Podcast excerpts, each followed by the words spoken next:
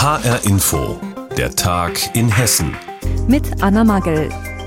Er soll sich als Flüchtling ausgegeben und Anschläge in Deutschland geplant haben. Deshalb muss sich jetzt der Ex-Bundeswehrsoldat Franco A. vor dem Oberlandesgericht Frankfurt verantworten. Aus rechtsextremistischen Gründen soll Franco A. Anschläge geplant haben auf Politiker und bekannte Persönlichkeiten, die sich aus seiner Sicht zu sehr für Flüchtlinge engagiert haben. So lautet die Anklage. Franco A. hatte sich selbst als Flüchtling registriert. Die Staatsanwaltschaft geht davon aus, dass er die geplanten Anschläge bewusst als die eines Asylbewerbers ausgeben wollte, um ein schlechtes Licht auf Flüchtlinge zu werfen. Franco A. weist diese Vorwürfe aber weit von sich. Über diesen Fall haben wir vor dieser Sendung mit unserer Gerichtsreporterin Heike Borufka gesprochen. Wir haben sie gefragt, Heike, einer der Verteidiger sieht Franco A. ja als Opfer einer Hetzkampagne. Wie hat die Verteidigung jetzt beim Prozessauftakt argumentiert? Die Verteidiger haben eine Eröffnungserklärung von fast einer Stunde abgegeben. Eine Erklärung, in der sie sehr heftige Kritik an Justiz und Politik geäußert haben. Also von Willkür war da die Rede, von dem Zusammenspiel zwischen Politikern und der Bundesanwaltschaft, vom Mundtotmachen, vom Verleumden eines Menschen wie Franco A., der doch nur Fehler aufdecken wollte, die, und das ist ein wörtliches Zitat, die unkontrollierte Einwanderung und die Verantwortungslosigkeit der Politik vorgeführt hätten. Wie hast du Franco A. gesehen? Was hat er für einen Eindruck gemacht? Franco A. wird ja ein ziemlich heftiger Vorwurf gemacht. Und natürlich verteidigt er sich. Das macht er relativ offensiv, viel offensiver, als es andere Angeklagte in der Regel machen. Nach diesem ersten Prozesstag zum Beispiel hat nicht sein Verteidiger die Interviews gegeben, sondern er hat das selbst gemacht. Er hat erzählt, er sei erleichtert, dass es losgegangen ist. Er hat aber auch gesagt, dass die Bundesanwaltschaft politischen Weisungen unterlegen sei. Und er hat uns empfohlen, das in unsere Wertung einzubeziehen und kritisch dieser Behörde gegenüber zu sein. Also nicht zu glauben, was die da sagt, nämlich, dass Franco A. eben genau nicht der Aufklärer ist, als der er sich gibt, auch nicht ein Kritiker des Systems, sondern ein Mensch, der einen Anschlag verüben wollte und für diesen Anschlag einen Geflüchteten verantwortlich machen wollte. Wie geht es jetzt weiter? Franco A. hat angekündigt, dass er am nächsten Verhandlungstag, nämlich am nächsten Dienstag, aussagen will. Eine halbe Stunde lang will er sich einlassen. Von einer Teileinlassung haben seine Verteidiger heute gesprochen. Wir müssen mal schauen, was da kommt. Vermutlich wird er nochmal erklären, dass er nur Kritik üben wollte, dass er auf Fehler hinweisen wollte und dass er natürlich kein Rechtsterrorist ist. Prozess gegen Bundeswehroffizier. Vor dem Frankfurter Oberlandesgericht muss sich Franco A. verantworten, weil er sich als syrischer Flüchtling ausgegeben und Anschläge auf Politiker geplant haben soll. Infos dazu hatte Heike Borufka. Seit gut zwei Wochen ist der Konflikt zwischen Israel und den Palästinensern wieder eskaliert. Seitdem hat es auch in Hessen Proteste gegeben, einige davon begleitet von antisemitischen Parolen und Angriffe auf jüdische Einrichtungen. Es sind sogar israelische Flaggen verbrannt worden. Der Hessische Landtag hat deshalb in einer aktuellen Stunde über das Thema Antisemitismus debattiert und diese Debatte hat unsere landespolitische Korrespondentin Sandra Müller verfolgt. Und dabei hat sie auf den ersten Blick eine sehr ungewohnte Einheit beobachtet. Es gibt keine Entschuldigung oder Rechtfertigung für Antisemitismus. Blinder Hass und Hetze gegenüber Juden bedeutet Verachtung gegenüber Prinzipien eines freiheitlichen, demokratischen und friedlichen Miteinanders. Judenhass steht nicht unter dem Schutz der Meinungs- und Demonstrationsfreiheit. Die Botschaft im Landtag ist klar. In Hessen darf es keinen Platz für Antisemitismus geben. Gleich mehrere Redner betonen, dass Israels Sicherheit deutsche Staatsräson sei. Es dürfe zudem nicht sein, dass Juden in Deutschland in Angst leben oder sich nicht mit der Kippa auf die Straße trauen. Dass es aber offenbar genau so ist, dass Antisemitismus in Deutschland nach wie vor tief verankert zu sein scheint, auch das sehen zumindest fast alle Fraktionen gleich.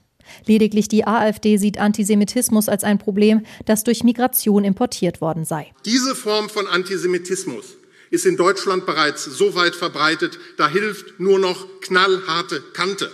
Es dürfen keine Antisemiten mehr nach Deutschland einwandern. Es sind bereits jetzt zu viele und jeder neue ist einer zu viel.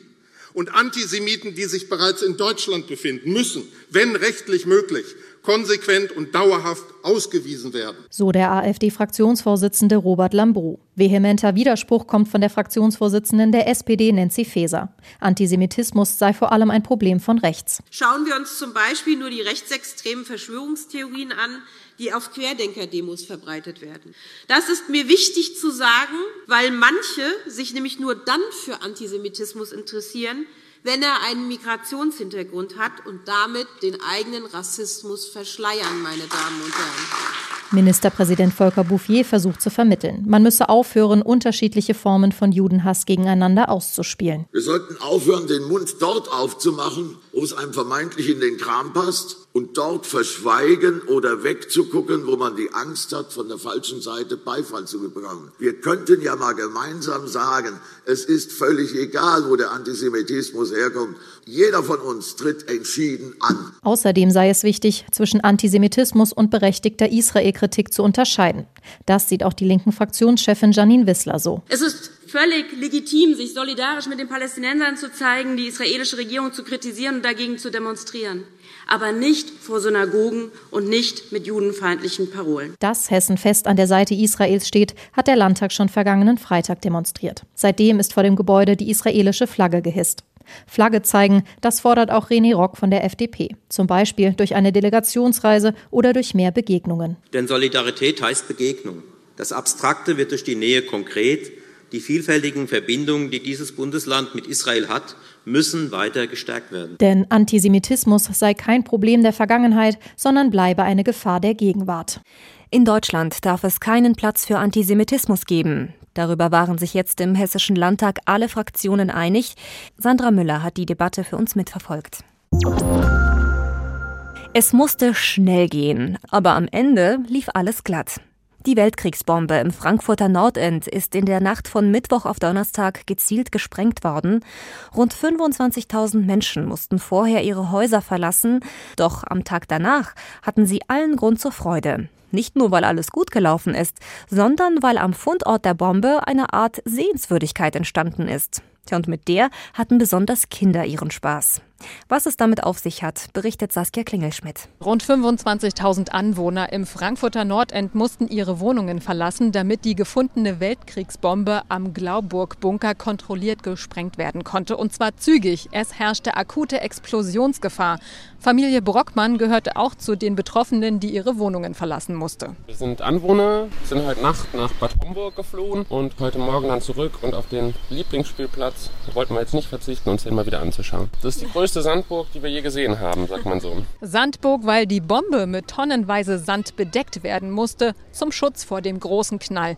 Und Sohn Elias findet das spitze. Wir wollten heute die Sandburg uns anschauen. Ich bin jetzt heute hochgeklettert. Vater und Sohn sind nicht die einzigen, die in den frühen Morgenstunden hier auf dem Frankfurter Glauburgplatz stehen und gucken.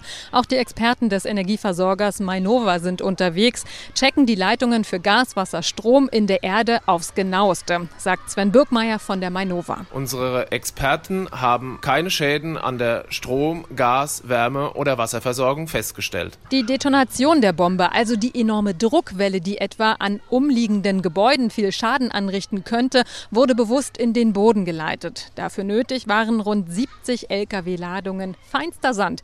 Die wurden dafür extra herangekarrt. Jetzt, wo alles vorbei ist, klettern Kinder auf dem Sandberg.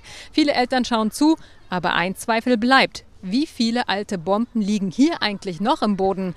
Anna fragt sich das auch. Die Mutter aus Frankfurt ist mit ihrem Sohn hier. Tatsächlich habe ich das gerade mich so im Stillen gefragt, ja. Ich habe keine Antworten drauf. Jetzt bleibt er erstmal unten. Doch erstmal ist alles gut. Und auch auf der Baustelle hier am alten Glauburg Bunker zeigt man sich entspannt. Sebastian Fellner von der Firma BCC. Was wir jetzt machen müssen, das, das, das sehen Sie, das ist jetzt eine Herausforderung, ist diesen, diesen Sand wieder abzufahren. Schubkarre wird nicht reichen. Da wird gerade abgestimmt, äh, wie das gemacht wird, äh, wann das gemacht wird. Aber der muss auf jeden Fall wieder weg. Das ist jetzt der nächste Schritt eigentlich, der jetzt ansteht heute. Und dann wird geschaut, wann die Arbeiten hier vor Ort weitergehen. Erleichterung nach Bombensprengung in Frankfurt. Der 500 Kilo schwere Blindgänger war in der Nacht von Mittwoch auf Donnerstag kontrolliert gesprengt worden. Danach konnten rund 25.000 Anwohner zurück in ihre Häuser. Saskia Klingelschmidt hat uns darüber informiert. Es gibt immer weniger Bienen, Fliegen oder Schmetterlinge hierzulande. Die Zahl der Insekten ist innerhalb von 27 Jahren drastisch zurückgegangen. Um etwa drei Viertel, sagen Wissenschaftler. Doch ohne Insekten brechen die Ökosysteme zusammen. Schließlich sind die meisten Pflanzenarten ja auch von der Bestäubung durch Insekten abhängig.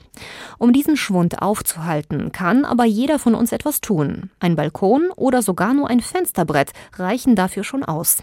Mehr dazu von Jutta Nieswand. Annika Hensel steht in ihrem Kleingarten in Maintal, wo sie darauf achtet, Insekten viel anzubieten. Zum Beispiel hat sie da Luzernen angepflanzt. Luzerne ist eine, eine ganz alte Futterpflanze, die blau blüht, sehr gern von den Hummeln angeflogen wird. Also wir experimentieren hier ganz gern mit alten Futterpflanzen, unter anderem auch die da, die kaum noch bekannt ist, ist die Futteresspasette um eben Insekten Nahrung zu geben. Deshalb gibt es in ihrem Garten auch Lupinen, Majoran, Nachtviolen, Mahonien.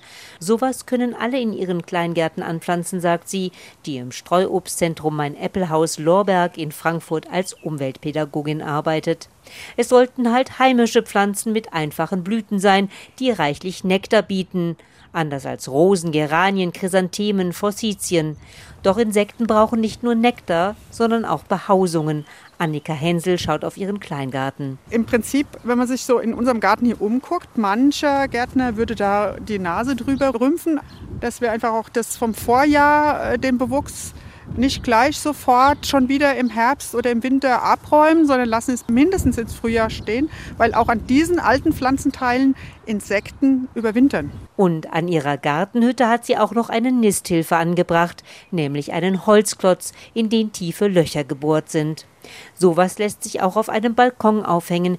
Wer keinen Kleingarten hat, kann auch hier etwas für Insekten tun, nämlich in Kästen Kräuter anpflanzen wie Oregano, Salbei, Thymian, Zitronenmelisse, aber auch Blumen wie Glockenblume, Lavendel, Prunelle, Wicke und Früchte wie Stachelbeeren, Johannisbeeren, Erdbeeren.